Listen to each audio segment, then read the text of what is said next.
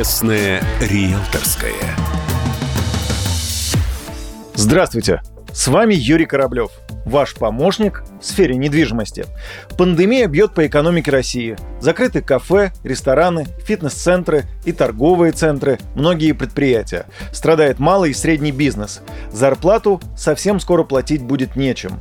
А на эти зарплаты сотрудники снимают себе квартиры – у кого-то есть небольшие сбережения, хватит на 1-2 месяца, у большинства их нет.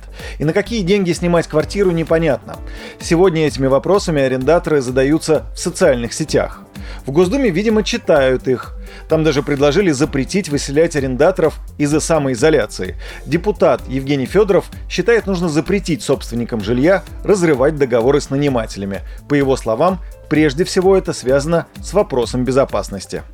В условиях объявленных э, специальных мер, в том числе карантин, особый режим нахождения граждан в городах, в квартирах, в домах, естественно, что вопрос возможности гражданина, его семьи находиться в этом доме в условиях карантина для собственной безопасности для снижения рисков, в том числе смертельных рисков, стоит выше, чем возможность, так сказать, связанных с зарабатыванием денег и отношениях э, купли-продажи, в данном случае сдачи аренды жилья. Естественно, деньги э, должны быть оплачены, арендодатель должен их будет оплатить не сейчас, так позже, но при этом его нельзя, на мой взгляд, выселять из указанных помещений для обеспечения его безопасности его семьи на период действия специальных норм в Российской Федерации, то есть на те даты, которые объявлены как даты специального режима.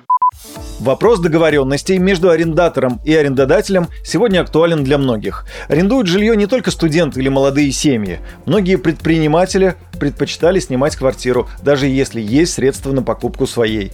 Свои деньги вкладывали в дело, поэтому жилье снимали. Тем более это удобно. Выбрать можно квартиру в том районе, где нравится, и такую, какую хочешь. Но сегодня реалии совсем иные. Проблемы предвидят как арендаторы, так и арендодатели. Квартира съемщик не может платить, а арендодатель хочет стабильную оплату, потому что квартиры в ипотеке. Историй в специализированных пабликах в Фейсбуке уже много. Александр снимает квартиру в Одинцово, работает в строительной сфере, работы не стало. Денег на оплату следующего месяца у него нет.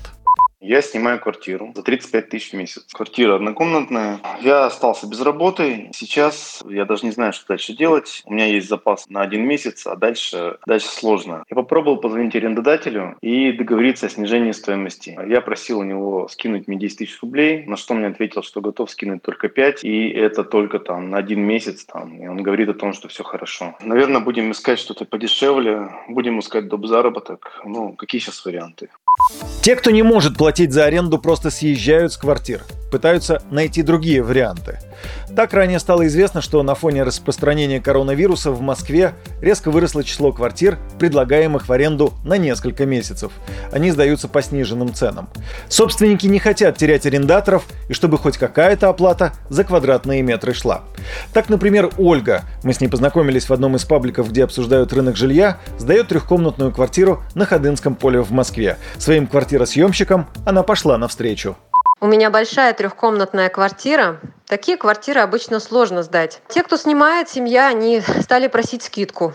Ну, мне пришлось пойти на это. Мы с ними договорились, что на ближайшие три месяца они мне платят не 150, а по 100 тысяч рублей. Почему я согласилась? Потому что у меня есть еще небольшая ипотека за эту квартиру, поэтому пришлось вот так вот пойти им навстречу. Это хороший пример того, как люди умеют находить компромисс – Договариваться надо. Рано или поздно это все равно придется делать. Сложно будет всем, просто дойдет по цепочке. Что будет с рынком недвижимости после окончания пандемии, сказать сегодня сложно. Кто-то из экспертов говорит, что он стабилизируется. Произойдет быстрый его отскок к прежним докризисным показателям и коррекция цен на жилье в большую сторону. А кто-то говорит, что жилье сильно подешевеет, чуть ли не на 40%. Рынок аренды, он, как правило, идет вслед за рынком в целом. Что будет, что называется, поживем увидим. Главное, чтобы сегодня были деньги заплатить за аренду, а владельцу квартиры за ипотеку. С вами был Юрий Кораблев и Честная риэлторская. До встречи в эфире. Честная риэлторская.